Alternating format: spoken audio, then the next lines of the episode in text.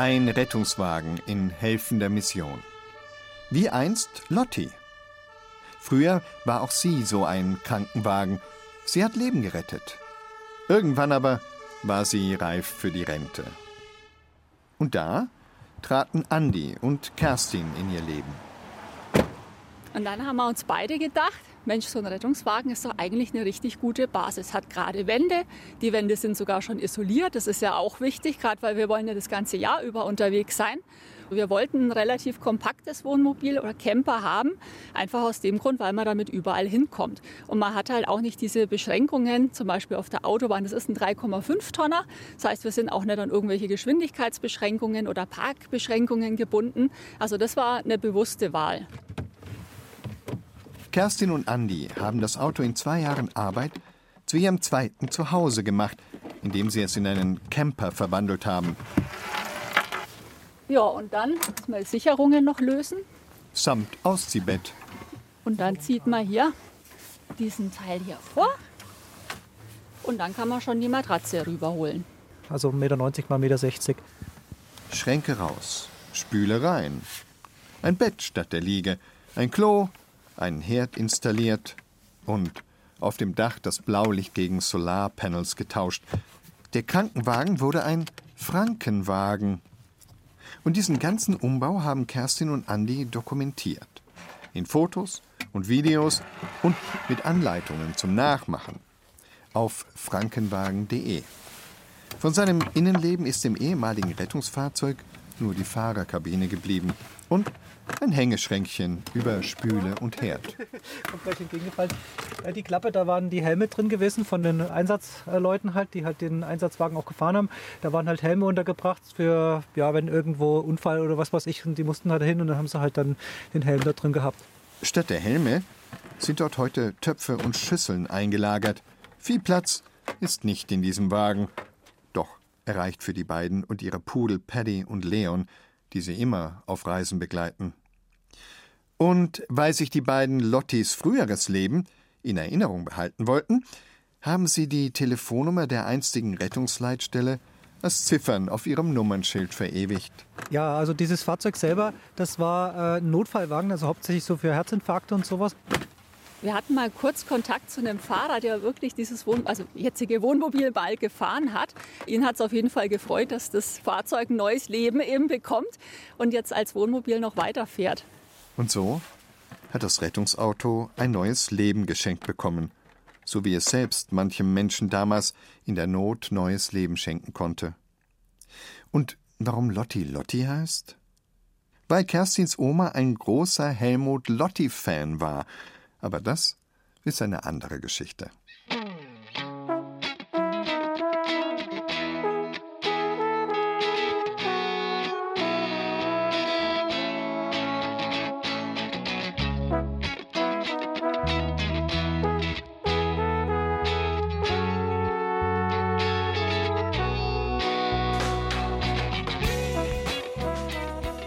Uns ist ein Kind geboren. An Weihnachten feiern wir das neue Leben, Deshalb erzählen wir Ihnen in dieser Folge von diesem neuen Leben. Von vielen neuen Leben eigentlich. Geschichten von Menschen, die neu anfangen, sich neu erfinden und dadurch auch ihr Umfeld mit neuem Leben füllen. Sie hören die Zeit für Bayern auf Bayern 2. Mein Name ist Ewald Ahrens. Bleiben Sie bei uns.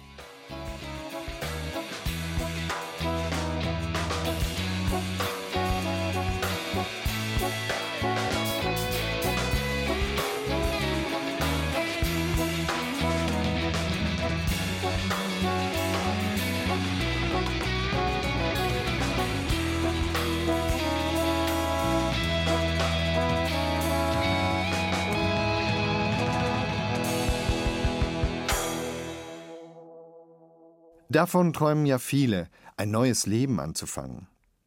Aber manchmal muss man es ja gar nicht immer wollen, so ein neues Leben. Manchmal kommt es von ganz allein, stellt sich vor einen hin und sagt, da wäre ich. Nimmst du mich oder nicht? So ist es Hermann von Rotenhahn gegangen. Der Mann kommt aus einer sehr alten Familie, und die bedeutet für ihn neues Leben zu dem Zeitpunkt nämlich, als sich die Tore seines Familienschlosses für ihn auftun. Valentin Beige hat ihn dort besucht. Ich hatte eine tolle Kindheit. Ich bin hier mit meinen Geschwistern groß geworden. Wir waren jeden Tag draußen im Park, haben Baumhäuser gebaut, sind mit dem Kettcar gefahren, haben, was weiß ich, abgefischt, Luftgewehr geschossen, also immer was gemacht, gebaut, gebastelt, Freunde getroffen, Fußball gespielt. Also wir hatten eine tolle Kindheit. Meine Großmutter war hier unten im ersten Stock, wo wir gerade sitzen, lebte noch, war eine tolle Großmutter, eine tolle Frau. Und meine Eltern und ich, wir wohnten oben und wir hatten wirklich viel Spaß und eigentlich keine Sekunde Langeweile. Hermann von Rotenhahn ist auf Schloss Eirichshof groß geworden. Eine tolle Kindheit, eine klassische Landkindheit. Naja, nur auf einem Schloss eben. Ein imposantes Bauwerk. Seine Familie lebt seit vielen Jahrhunderten hier. Auf das Gelände führt ein Torbogen. Direkt danach knirscht Schotter unter den Autoreifen, öffnet sich ein großer Platz. Geradeaus geht es zum Schloss. Es weckt Erinnerungen an ein englisches Landschloss mit einem runden hohen Turm mit einer schwarzen Kuppel. Fast das komplette Gelände wird von Gebäuden umschlossen. Früher waren hier unter anderem die Tiere. Heute hat Hermann von Rotenhahn hier etwas ganz anderes untergebracht. Nach der Kindheit im Schloss kam es, wie es bei vielen Landkindheiten kam und immer noch kommt. Hermann ging. Erst mit 15 ins Internat, dann zum Studieren und Leben in die Großstadt. Bin dann zur Bundeswehr gekommen, wo ich in Lüneburg war, bin dann nach Berlin gegangen, noch mit der Mauer, habe da angefangen zu studieren, habe Jura studiert das war eine spannende Zeit Berlin. Ich habe noch das alte Berlin mit der Mauer erlebt, was natürlich toll war. Und dann bin ich nach Lausanne, dann nach München, habe ich meinen Examiner gemacht. War dann auch noch ein paar Monate in Los Angeles, habe ich eine Wahlstation gemacht und in London Master of Law. Also ich habe wirklich ein tolles Studium gehabt an vielen äh, Orten. Er zieht schließlich nach Frankfurt, gründet eine Familie. Ich habe sehr gerne in normalen Wohnungen in der Großstadt gewohnt. Man hat viel weniger Platz, aber man hat auch viel weniger Probleme. Da kann nichts einfrieren, da muss ich nicht die Wasserkästen in den dritten Stock hochtragen, da muss ich nicht dauernd was renovieren. Also es ist wunderbar, auch in einer normalen Wohnung in der Großstadt zu leben. Aber dann zogen seine Eltern um. Das Schloss stand leer. Als ich dann in Frankfurt auch drei Jahre beschäftigt war, kam der Moment, wo mein Vater übergeben wollte. Wir hatten es davor ja alles auch besprochen. Das Lebenswerk der Eltern übernehmen, das bisherige Leben aufgeben? Eine schwierige Frage, die nicht nur Hermann von Rotenhahn für sich beantworten musste, sondern auch viele andere Söhne und Töchter. In der Landwirtschaft sind Hofübergaben oft schwierig. Oder die kleine Dorfbäckerei, das Lebenswerk der Eltern. Einfach dicht machen? Ein Schild in die Tür hängen? Geschlossen? Den Schlüssel ein letztes Mal herumdrehen? Das war's? Soll es das gewesen sein? Für Hermann von Rotenhahn war klar, nein. Er will das Lebenswerk seiner Eltern weiterführen, trotz aller Widrigkeiten. Also ich hatte im Laufe der Zeit natürlich auch Phasen, wo ich mir dachte, ach, soll ich da auf dem Land sitzen und genau das Gleiche tun, was mein Vater macht? Möchte ich das tun jeden Tag? Und da hatte ich Phasen, wo ich mir dachte, nö, ich möchte vielleicht Journalist werden und in Hamburg leben oder ich irgendwo anders. Aber diese Phasen gingen auch wieder vorbei und ich habe dann natürlich auch eigentlich gespürt, was man mit so einem Familienbesitz auch anstellen kann, wie man das entwickeln kann. Das hat mich dann schon auch gereizt, wobei ich damals, 2001 habe ich übernommen, noch gar nicht auf dem Plan hatte, was ich später alles damit mal tun werde. Und da sind ihm inzwischen viele Dinge eingefallen. Einiges hat er von seinen Eltern übernommen. Die Landwirtschaft, den Wald, um den sich mittlerweile ein Förster kümmert. Das Schloss ist auch zur Event-Location geworden. Im ehemaligen, schick umgebauten Kuhstall feiern Gäste ihre Hochzeiten. Und auf dem Schlosshof spielen im Sommer namhafte Musikerinnen und Musiker ihre Konzerte, strömen im Winter viele Menschen zum Wintermarkt. Direkt neben der Hofeinfahrt mit dem knirschenden Kies steht das Dekanshaus. Früher hat hier der Kirchendekan gewohnt. In diesem Haus können Gäste inzwischen übernachten denn Hermann von Rotenhahn hat Ferienwohnungen eingerichtet. Diese hier mag er besonders gerne. Sie sehen diese schönen Parkettböden, Sie sehen diese Türen, Sie sehen hier diesen Wandschrank, den ich besonders schön finde, über 300 Jahre alt und den haben wir einfach benutzt und beleuchtet, wo jetzt die Gäste ihre Kleider einräumen können oder man seine Bar vielleicht hat, wie auch immer. Und diese Kombination aus eben diesen alten, schönen Dingen und Produkten und auch aus modernen Dingen, wie jetzt die Lampen oder auch die Bilder, die auch in, aus Serbien kommen, finde ich gerade, schafft eine tolle Kombination. Eine Kombination, für die er viel Verantwortung trägt. Und natürlich, der Wechsel aus der Großstadt Frankfurt aufs Land nach Unterfranken war eine Umstellung. Weil man sich natürlich nicht vorstellt oder einem nicht klar wird, was alles damit zusammenhängt. Ähm, was es auch bedeutet, so ein Riesenhaus, und es ist nicht nur ein Haus, sondern viele Häuser, viele Dachflächen, dafür verantwortlich zu sein und zu hoffen, dass der nächste Sturm nicht das halbe Dach runterfegt an Ziegeln. Also im Alltag sind dann schon Themen da, die man am Anfang unterschätzt. Und Dinge selber prägen, das ist ihm wichtig. Denn jede Generation drückt Schloss Eirichshof ihren Stempel auf. Sein Stempel, sagt er, sind die Veranstaltungen. Mir macht es Freude, weil es natürlich sehr kreativ ist. Wenn ich eine Veranstaltung äh, präge ja, oder auf die Beine stelle, habe ich ja selber eine Hand, wie sieht es aus, was, was wird geboten. Ich sage jetzt mal in Bildern gesprochen, ist sie blau oder grün oder rot, diese Veranstaltung. Und ich kann das ja selber prägen.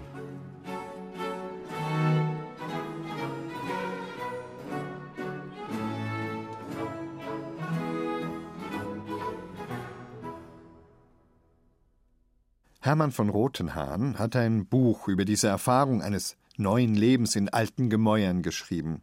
Es heißt Steinernes Erbe. Sie hören Bayern 2.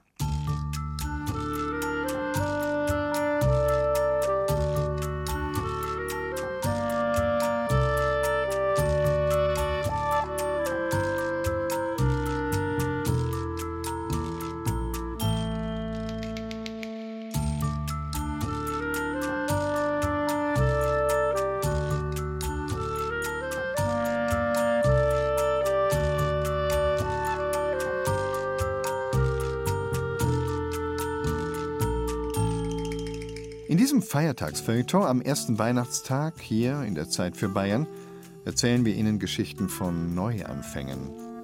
Und eigentlich, als das so ganz vom Anfang her betrachtet, ist Weihnachten ja auch das Fest der Hoffnung. So zumindest ist es gedacht.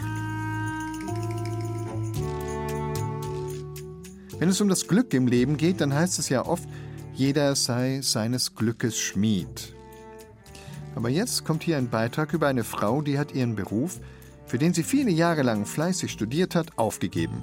Und dann konnte sie sich auch eine große Wohnung nicht mehr leisten. Und trotzdem, irgendwie ist sie auch dadurch ihres Glückes Schmied geworden. Sarah Kosch-Amos hat sich ihre Geschichte erzählen lassen. Was, wenn man mit Mitte 20 schon alles im Leben erreicht hat, was man vorhatte gut bezahlte Arbeit, eine schöne Wohnung in München, ein großer Freundeskreis. So kann es weitergehen, das dachte sich auch Kerstin Schmidt. Mein Leben früher lief in ganz geregelten Bahnen ab. Ich wusste eigentlich schon immer, auch während der Schulzeit, ich werde auf jeden Fall das Abitur machen.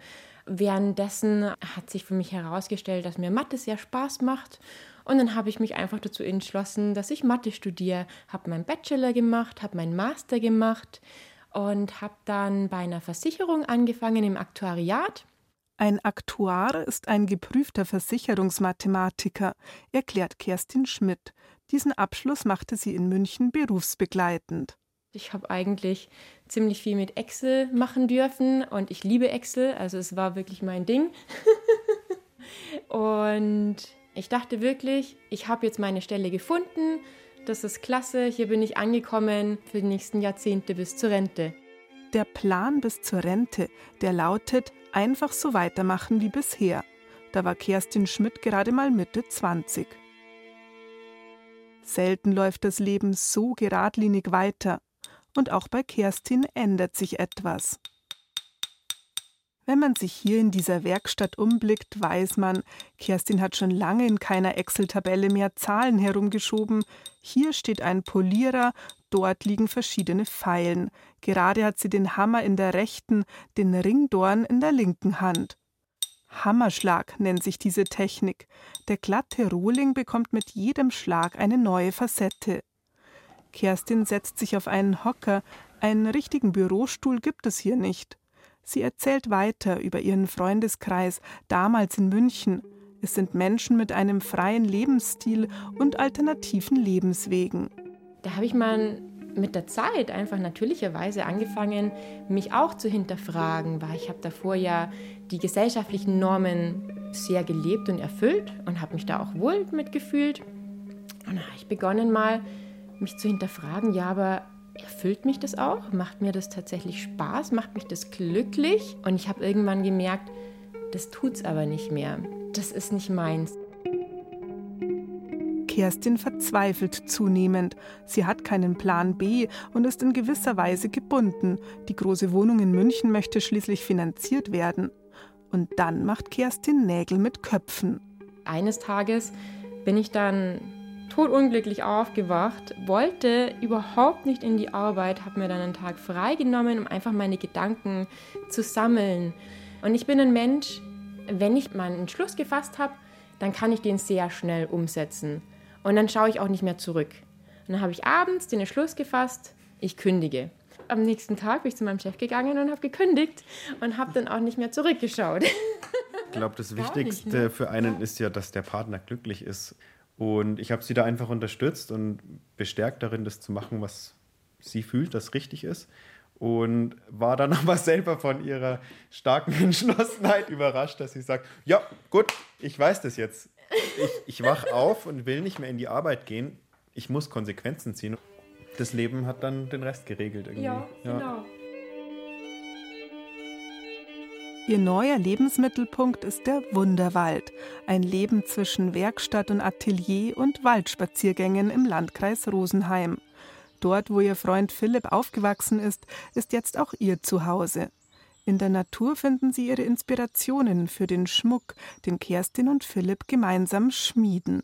Eine unserer Strukturen heißt zum Beispiel Naturstein. Da haben wir, als wir hier bei uns in den Rosenheimer Bergen wandern waren, einen richtig schönen Stein entdeckt und dachten, Mensch, das wäre doch eine fantastische Struktur für ein Ringband und haben dann einfach damit experimentiert und jetzt eine wunderschöne Natursteinstruktur auf dem Goldring oder auch als Goldnugget geschmiedet. Eine andere Struktur heißt beispielsweise Baumrinde. Genau, mhm, das ist genau. die mit so einem schönen, gleichmäßig eingehämmerten Muster, was mich irgendwie so ein bisschen an eine Birkenrinde erinnert. Wieder eine andere Struktur ist zum Beispiel der wilde Fluss. Eher so ein bisschen organisch, diagonal gehämmert, mal schnell strömend, mal sanft dahinfließend, finde ich, verkörpert es einfach wunderbar den Fluss des Lebens. Auf den Fluss des Lebens haben sich Kerstin und Philipp eingelassen. Sie lassen sich treiben und planen nicht mehr zu weit in die Zukunft. Das Leben ist nicht planbar, das haben sie beide für sich gelernt. Und lernen tun sie täglich Neues. Für das Medaillon haben wir gelernt, wie ein Scharnier funktioniert und wie man es tatsächlich auch selber schmiedet, sodass man das Medaillon aufklappen kann. Innen drin sind dann die Bilder eingraviert. Lehrbücher und Online-Kurse sind ihnen behilflich, um sich Tag für Tag im Goldschmiedehandwerk weiterzuentwickeln. Weil das Geschäft läuft, sie beide ganztags im Atelier Wunderwald arbeiten, haben sie sich gegen eine klassische Goldschmiedeausbildung entschieden. Geradlinig, das war einmal. Jakob Vandala. Ich finde gerade in unserer Erinnerungskiste unsere Anfänge, als wir uns überlegt haben, wie wir denn heißen wollen und dachten uns, weil wir was mit Kupfer machen, auf Englisch Copper, Kopandala. Ach ja, lange her. Auf dem Logo ist ein Lebensbaum zu sehen, ein knorriger Baumstamm mit breitem Wurzelwerk. Die Äste der Baumkrone verzweigen sich in alle Richtungen. Mit einem Lebensbaumanhänger, den Philipp aus Amerika mitgebracht hatte, fing alles an. Sie haben im Bastelgeschäft Draht eingekauft und selbst Lebensbäume gedreht. Für mich strahlt er auch so eine Ruhe und Kraft aus.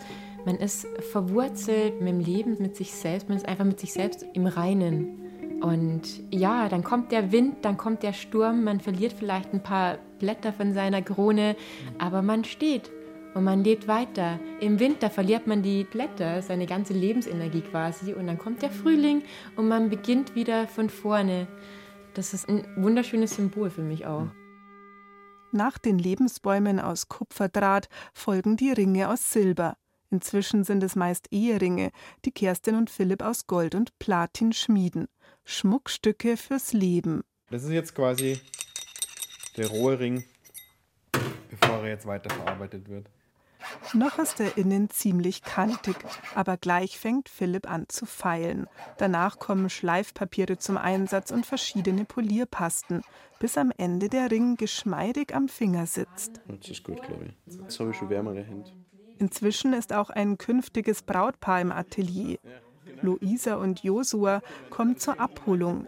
Sie sehen und probieren ihre fertigen Eheringe heute zum ersten Mal. Aufregung liegt in der Luft. Ah, die sind todesschön. Wirklich, Wirklich. sehr. Ja, so ein bisschen der wildere Hammerschlag, den ihr euch gewünscht hattet, ne? Wir waren ja keine leichte Geburt. Ich finde es immer total spannend zu begleiten bei der Wahl von den Eheringen, weil das sind die Ringe fürs Leben. Die sollen das ganze Leben lang perfekt sein. Und deswegen darf man sich gerade da ja auch wirklich Zeit nehmen, um dann die, die perfekte Wahl zu treffen. Ja, und wir finden es halt auch so schön, weil die sind halt nicht von der Stange. Einfach mega persönlich und man das wirklich so sich zusammenstellen kann und es jetzt an sich in der Form nicht nochmal so gibt. Seiner eben in Meiner. diesem so Space-Grau Die heißt es. Farbe gell? hört sich richtig cool an. Und ja. meiner ist eher so Sandfarben, wärmer dann ein bisschen. Glückliche Kunden, glückliche Goldschmiede, die eine beneidenswerte innere Gelassenheit ausstrahlen. Sind Kerstin und Philipp mit Anfang Mitte 30 noch die gleichen wie vor zehn Jahren? Ja und nein, sagen die beiden. Ich fühle mich jetzt nicht arg anders, aber meine Prioritäten und meine Sichtweise aufs Leben haben sich definitiv ziemlich geändert. Ich habe halt jetzt immer wieder gemerkt, während dem Aufbau äh, mit Wunderwald und jetzt in der Selbstständigkeit, dass das Leben schon auch viele Sachen regelt, die man selber gar nicht so regeln könnte. Und habe gelernt, darauf immer mehr zu hören. Ja, ich glaube auch, dass der größte Unterschied ist dieses Vertrauen ins Leben, weil das Leben besteht aus unendlich Variablen und man hat eine Vorstellung, wie das Leben sich entwickelt, aber man kann ja das ganze Leben gar nicht überblicken und deswegen, wenn man das Vertrauen hat und dann offen reinsieht, Ja. passiert einfach oft viel Schönes.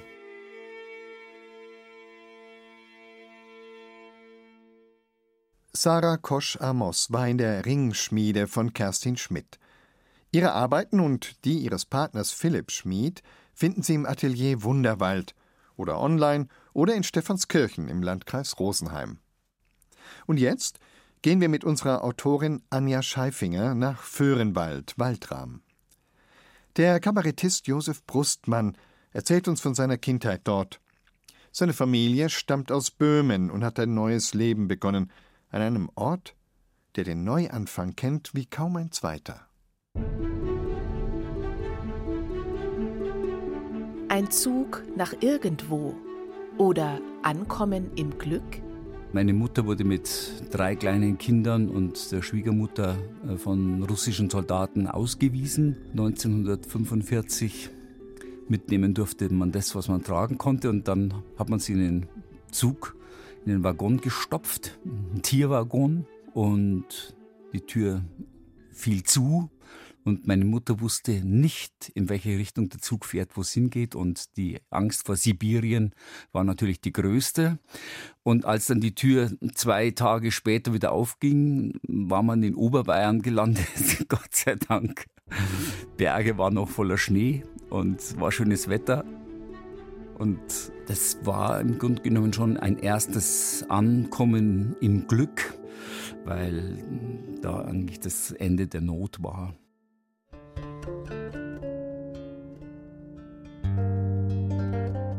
Zwei Erwachsene, sieben Kinder, ein Raum. Neustart im Kleinen.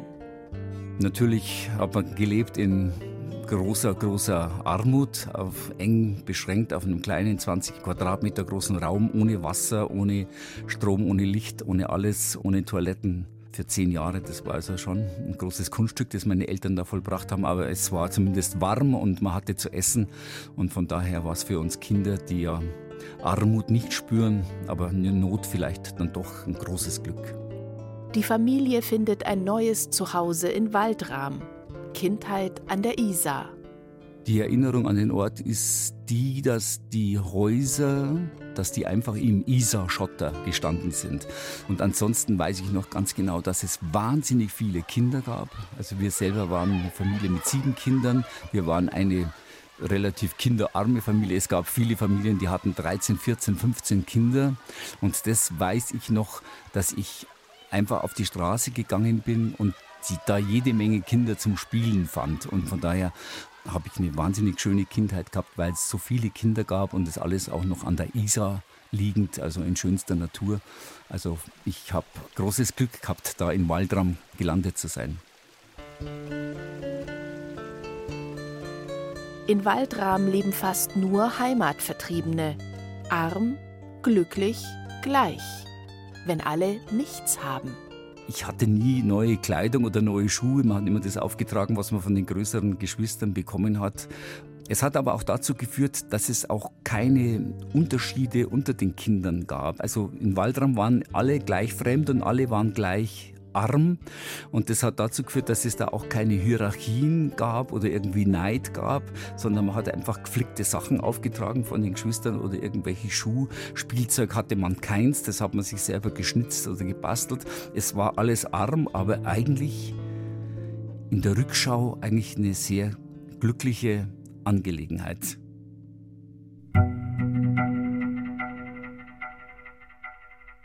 Ein Neustart für die Familie, an einem Ort, an dem der Neustart Programm war. Vorher war es ein Arbeitslager für die Munitionsfabriken, vom Hitler noch gebaut, während der 30er Jahre. Und dann während des Krieges lebten hier Zwangsarbeiter. Das war also eigentlich auch nochmal eine eigene, sehr bittere Geschichte. Und nach dem Krieg haben sich eben dann Dachauer Juden, also die diesen Todesmarsch noch überlebt haben, die haben sich dahin gerettet und haben da wirklich dann so ein richtiges Städtelleben gebaut. Das war wirklich so ein, so ein Aufbruchsleben und man hat sich da halt so eine, eine Zukunft gebaut, so mit koscherer Küche und, und Religionsschulen und Laubhüttenfest mit Bädern, rituellen Bädern. Also es war wirklich so ein komplettes Städtel.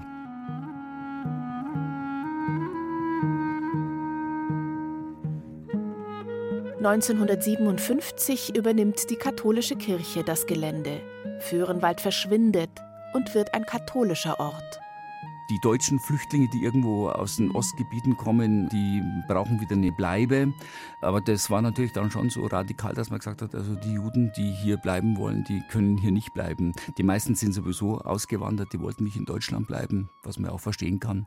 Und die, die dann auch in Deutschland bleiben wollten, die hat man dann alle nach Frankfurt irgendwo gebracht. Man hat den Namen Pförnwall dann aus der Landkarte radiert und hat die Ortschaft nach dem katholischen Bischof Waldram benannt, irgendein Bischof aus dem 8. Jahrhundert nach Christus. Was dann dazu geführt hat, dass später dann viele aus Israel oder aus Kanada, die dann ausgewandert waren, diesen Ort wieder gesucht haben und nicht mehr gefunden haben. Also das Föhrenwald, in dem die teilweise acht Jahre, neun, zehn Jahre gelebt haben, das war einfach weg. Das hatte sich einfach in Luft aufgelöst.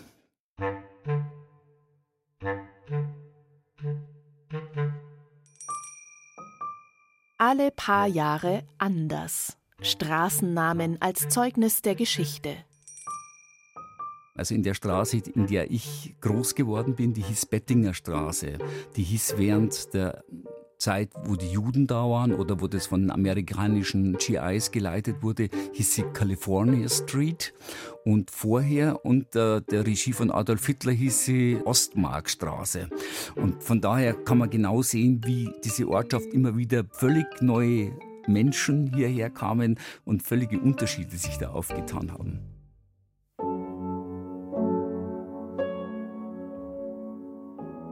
Katholische Heimat.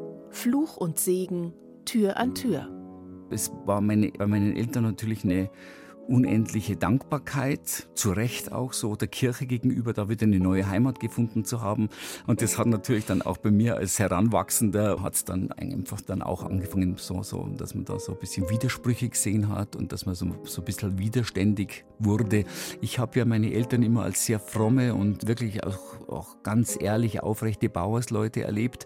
Aber es gab nie so eine Situation des Bedauerns, des Schicksals der ganzen Juden oder Roma oder so. Und das fand ich immer irgendwie, hat da für mich die Geschichte nicht gestimmt.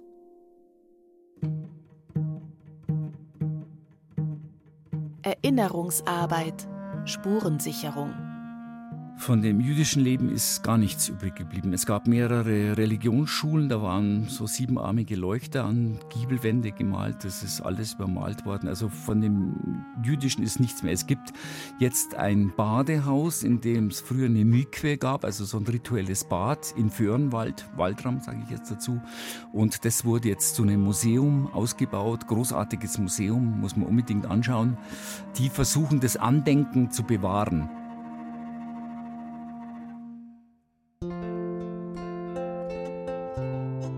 Kein Bayer in Bayern. Fremde Heimat. Ich bin aufgewachsen mit Eltern, die völlig enthaust waren, die völlig fremd waren, die sich erst wieder so ins Leben reintasten mussten. Und das übernimmt man als Kind sehr stark. Also ich bin eigentlich in mir so ein bisschen ein, ein weißer Fleck. Das ist manchmal ein bisschen was Trauriges, weil man nicht irgendwo ganz fest eine Zugehörigkeit vorweisen kann aber man hat auch natürlich ein bisschen eine Freiheit, weil man überall so ein bisschen hingucken kann. Also ich liebe das Bayerische sehr. Ich spiele Zither und singe alte bayerische Lieder, aber ohne dass ich Bayer bin. Aber vielleicht, weil ich ein bisschen eine Distanz habe oder weil da ein bisschen was Fremdes in mir auch immer mitschwingt.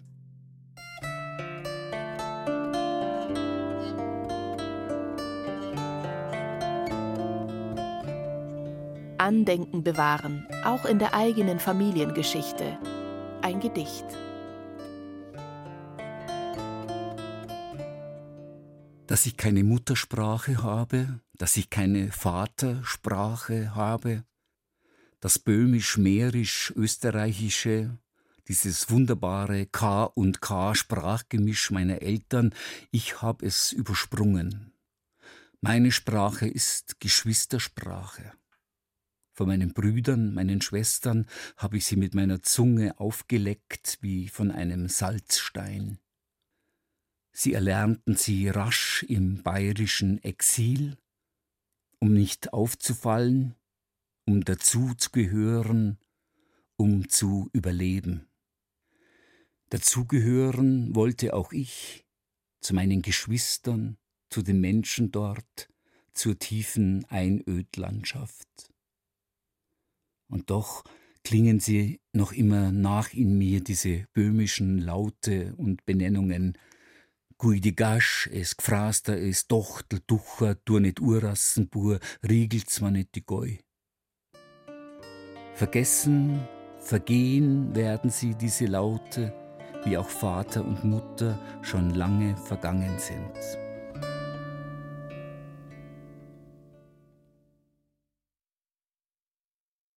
Anja Scheifinger hat dieses Erinnern an ein Dorf eingefangen, ein Dorf, das sich neu erfindet. Und die Zither, die Sie vorhin im Beitrag gehört haben, die spielt übrigens Josef Brustmann selbst. Und wenn Sie jetzt noch mehr von seinem Leben als weißer Fleck in Oberbayern erfahren wollen, empfehle ich Ihnen seine Autobiografie Jeder ist wer. Gerade ist sie erschienen. Ich bin Pfarrerskind. Und die Weihnachten meiner Kindheit, die waren so ein höchst spannungsreiches, oft etwas hektisches Ding zwischen Pflicht und Lust, zwischen Kirche und Wohnzimmer, in die ein rasches Festessen, eine rasche Bescherung zwischen Familiengottesdienst und Festgottesdienst und Vigil gepresst wurden. Es war manchmal laut, aber vor allem war es mit sechs Geschwistern und all den Hunden ein sehr lebendiges Fest. Und das ist Weihnachten ja wohl im Kern das Versprechen neuen Lebens, oder?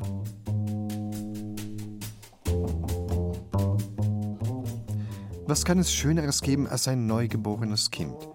Gerade in so schweren Krisenzeiten wie diesen gibt es kein schöneres Zeichen, dass neues Leben am Ende doch stärker ist. Und deswegen haben wir Ihnen in unserem Feiertagsfeuilleton in der Zeit für Bayern diese Geschichten von Neuanfängen erzählt – und auch wenn wir jetzt am Ende dieser Zeit für Bayern Folge sind, lassen Sie die Hoffnung nicht fahren. Das Leben geht weiter. Mein Name ist Ebert Ahrens Und ich wünsche Ihnen lebendige, wunderbare Weihnachten.